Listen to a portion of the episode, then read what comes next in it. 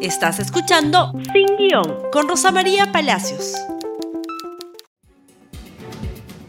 Muy, muy buenos días y bienvenidos nuevamente a Sin Guión. Terminamos una semana bastante compleja en la política peruana, pero primero tenemos que hacer las menciones de nuestros auspiciadores.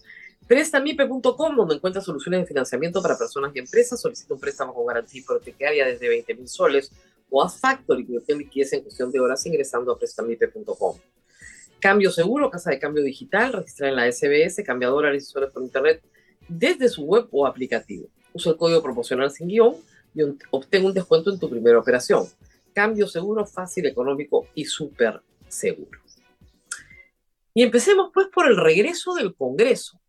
No, no se ha ido nunca a ninguna parte, pero mañana, no, hoy empieza la legislatura ordinaria, la segunda legislatura ordinaria que tiene el Congreso en este periodo.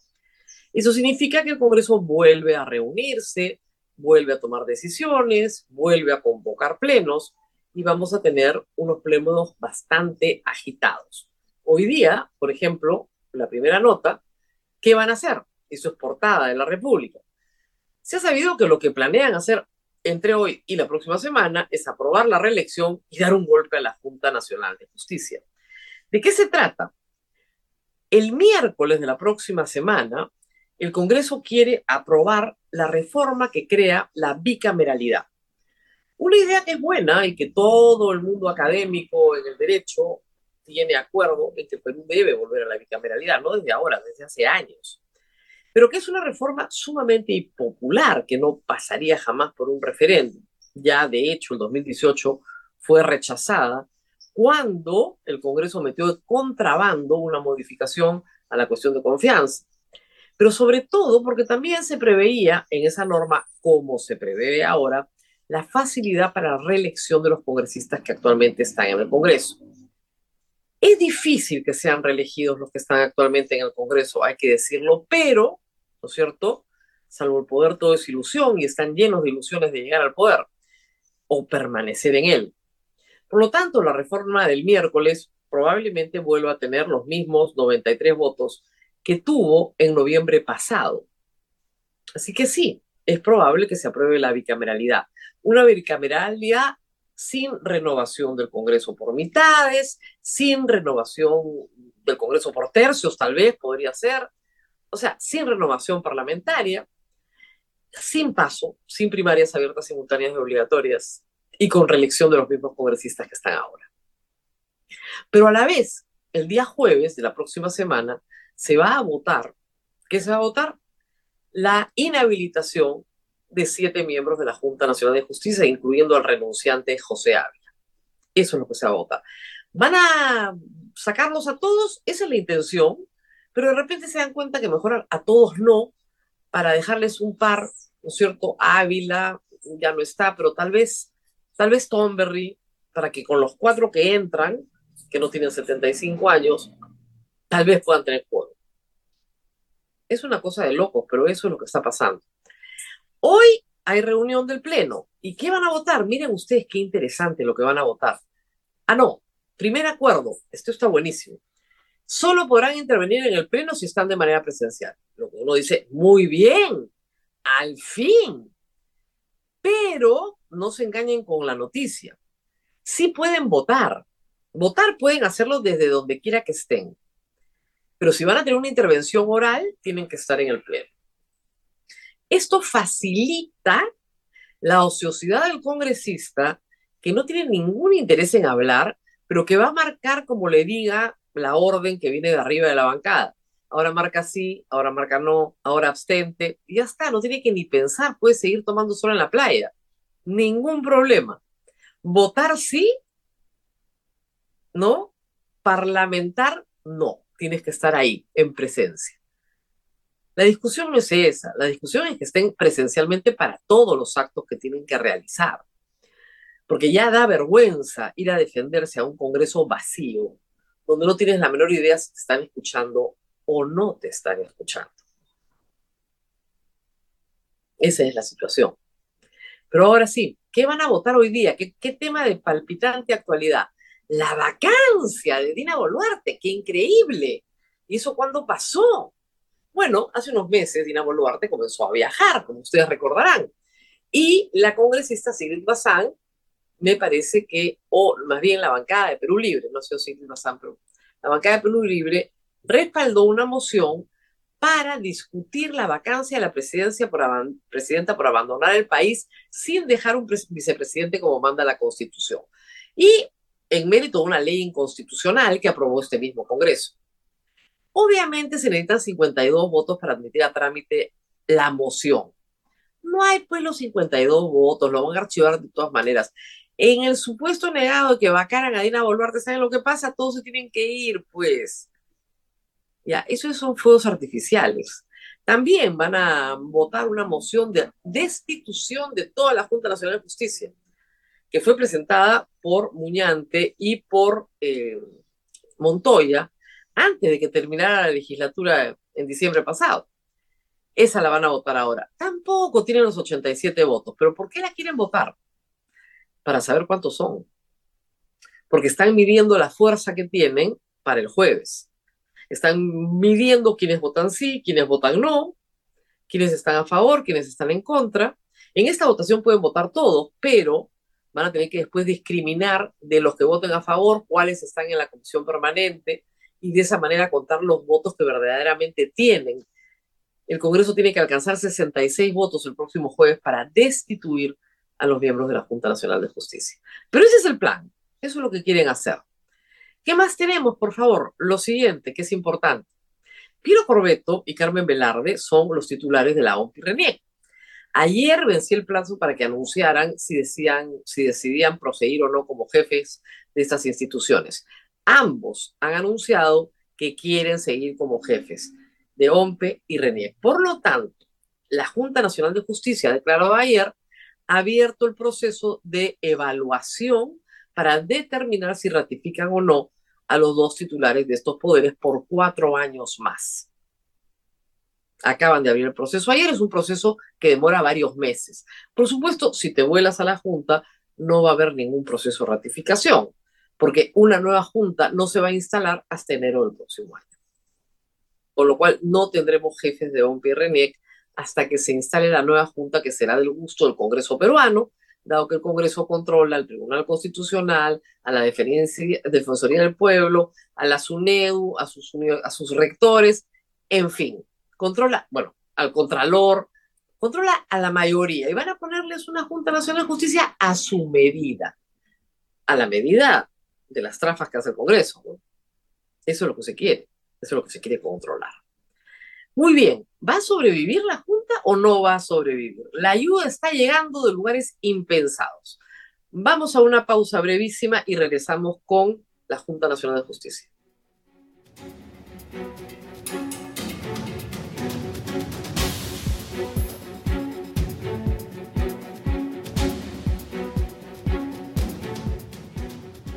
Muy bien, ya hace instantes, hace menos de una hora, la relatora especial de Naciones Unidas para la independencia de los jueces y los abogados, ha lanzado un hilo de tweets donde expresa su preocupación por el caso peruano. Es la segunda vez que se pronuncia en el caso de la Junta Nacional de Justicia, pero esta vez se está haciendo un énfasis bien importante. Vamos a hacer una traducción rápida y libre, porque evidentemente no se ha traducido todavía al castellano, pero podemos hacer la traducción. Si me ponen los tweets en pantalla, por favor. Ah, no, vamos a ir primero con los otros, con los tweets de la Junta Nacional de Justicia. Además del tweet de la relatora, eh, tenemos un tweet de la Junta Nacional de Justicia que da cuenta de la recepción de Richard Nephew, coordinador global anticorrupción del Departamento de Estado de los Estados Unidos, y una delegación de funcionarios estadounidenses con quienes se conversaron sobre temas relacionados al sistema de justicia en la actual coyuntura y corrupción. Como ustedes comprenderán, eh, es bien complicado para el Perú estar en una situación en la cual funcionarios internacionales vienen a hablar con la Junta Nacional de Justicia para saber de la situación de la Junta Nacional de Justicia, porque no están viniendo a pasear, están viniendo a ver una amenaza real contra un poder del Estado. Siguiente, por favor. Si tenemos más. creo que lo que tenemos ahí es el pronunciamiento de transparencia. Eh, transparencia lo que ha señalado en este pronunciamiento es que se está politizando la justicia y el sistema electoral por parte del Congreso y que una sanción de inhabilitación por 10 años es absolutamente desproporcionada para algo que podría ser considerado una falta. No se pronuncian sobre la falta, pero sí se pronuncian sobre la sanción. Siguiente, por favor. Apoyos internacionales. Este es un tuit publicado por la Embajada de los Estados Unidos en el Perú. Y esta es, da cuenta de la visita de la Asociación para la Democracia de la Cámara de Representantes de los Estados Unidos, que se reunió con líderes claves del Congreso para avanzar en prioridades compartidas, incluyendo la promoción de la seguridad ciudadana, el Congreso de Turismo, los derechos humanos y la autonomía de las instituciones democráticas. Es el mismo grupo que se reunió con Dina Boluarte y que también pasó ciertamente por el Congreso, como ustedes podrán ver. Muy bien, ¿qué más tenemos en los apoyos que vienen de fuera? Ah, una noticia pintoresca antes de ir con Margaret. Eh, ¿Por qué 2 se ha vuelto tendencia y qué tiene que ver Jorge del Castillo? Ese fue el chiste del día ayer. Jorge del Castillo publica en X, antes Twitter, una urgente solicitud de Patricia Benavides para asistir hoy, hoy, a una audiencia de la Comisión Interamericana de Derechos Humanos que ha sido solicitada por cuatro ONGs internacionales, ¿ok? Entre ellas IDL, pero otras tres más que tienen sede en Washington. Es una audiencia en la cual se va a hablar de la crisis del Ministerio Público, hoy a las cuatro de la tarde. Es una audiencia pública, por si acaso. Pero, según Jorge del Castillo, es una audiencia de los caviares, para los caviares, con los caviares, y publicó lo que le había mandado su patrocinada Patricia Benavides y una carta de Patricia Benavides pidiendo estar en una audiencia para hablar de la situación del Ministerio Público del Perú. Muy bien. Pero ¿qué pasó? Como el señor no sabe pues hacer edición de screenshot, los publicó completos. Y tú veías ahí que Bane 2 era el celular desde el cual había salido la información que estaba retuiteando, compartiendo el señor Jorge del Castillo. Vane 2. Vane es el alias que Jaime Villanueva ha indicado en su declaración corresponde a Patricia Benavides, porque Patricia Benavides no quería ser descubierta cuando hablaba en la aplicación de Signal. Esto, por supuesto, podría ser mentira. Estaba sujeto a corroboración. Pero ayer Jorge del Castillo, el abogado de Patricia Benavides, nos enseñó a todos que sí hay una Bane 2. En la noche, luego de apurarse en borrar el tweet, lo borró todo, pero ya estaba todo registrado, apareció con Mario Violini y le dijo en Canal N que en realidad era una bromita, que él bromeaba así, que él había puesto en su celular Bane 2 por Patricia Benavides, pero que le parecía graciosísimo, ¿no? Muy gracioso. Y luego dijo que la audiencia en la Comisión Interamericana de Derechos Humanos era organizada por Gustavo Ritti, porque él es el jefe de todos, ese es el jefe, el jefe de todos. Gustavo Ritti tiene cáncer, está en tratamiento desde hace meses, está con licencia hace meses. ¿No pueden buscar otro chivo expiatorio? Habían puesto de moda a Vizcarra y a Villarán o a Soraya Ábalos, ¿no? alguien tiene que buscar. Pero ahí sigue con el temita. Ahí van.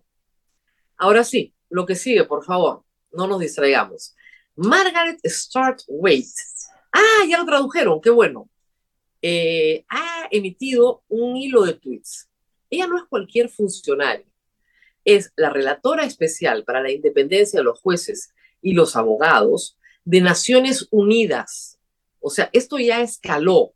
Ya no es solo regional OEA, Comisión Corte Interamericana, no, no, no, es Naciones Unidas, que ya se había pronunciado el año pasado. ¿Y qué dice? Pongámoslo todo, a toda eh, a pantalla. Perú. Comparto las preocupaciones que muchos han expresado ante los persistentes esfuerzos por destituir a la Junta Nacional de Justicia, institución encargada de tomar decisiones que son claves para la integridad del sistema de justicia peruano y su sistema electoral. Siguiente. Solo han traducido el primero. Solo han traducido el primero. Bueno, Los siguientes que están en inglés van en el mismo tono. Eh, lamentablemente no nos los han traducido, pero lo que les digo es lo mismo. Lo que dice la señora relatora es que existe una preocupación internacional porque el Congreso de la República no respete la autonomía y la independencia de los jueces en el Perú. Y que la Junta Nacional de Justicia es el órgano que elige a los jueces y fiscales del Perú. Y si no se garantiza su independencia, no hay garantía de independencia del sistema de justicia, ni tampoco del sistema electoral. Y no nos lo dice a los peruanos, se lo dice al planeta entero, porque el papelón es internacional, por si acaso, por si acaso. Ayer el primer ministro salió en defensa del Ministerio Público, cosa que no se ha hecho nunca, rechazando una intervención de eh, Perú Libre, que ha presentado ya un proyecto de ley para defenestrar a toda la Junta de Fiscales Supremos. Ha dicho que el proyecto de ley va a polarizar al país. Más que polarizar al país, es un abuso de poder por parte del Congreso. Yo no creo que haya aquí una polarización. Lo que hay es un grupo de gente corrupta interesada en destruir, ¿no es cierto?, a los órganos que están encargados de perseguirlos por sus delitos.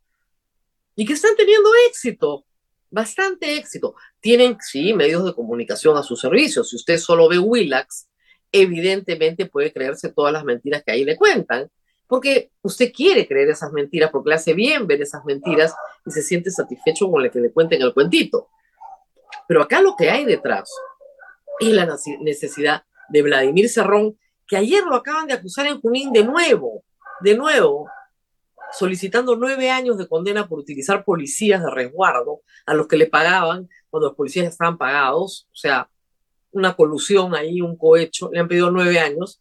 Otro caso más de Vladimir Cerrón, que tiene un rosario de delitos después de haber sido gobernador regional de Junín. Entonces, ¿qué necesita Vladimir Cerrón? Que destruyan pues a los fiscales supremos, que destruyan a la fiscalía, para que nadie lo acuse a él, como lo necesitan todos los congresistas de la República. Porque ¿quién los acusa a ellos? Los fiscales supremos. Si no hay fiscales supremos, no hay quien los acuse. Ese es el truco. Ayer se los expliqué con detalle. Muy bien, así están las cosas. ¿Se salva la Junta o no se salva? Difícil saberlo.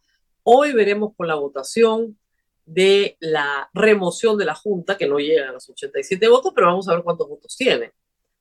Y ahí veremos cuántos congresistas quieren quedarse sin visa a Estados Unidos y ser acusados por prevaricato cuando termine su mandato.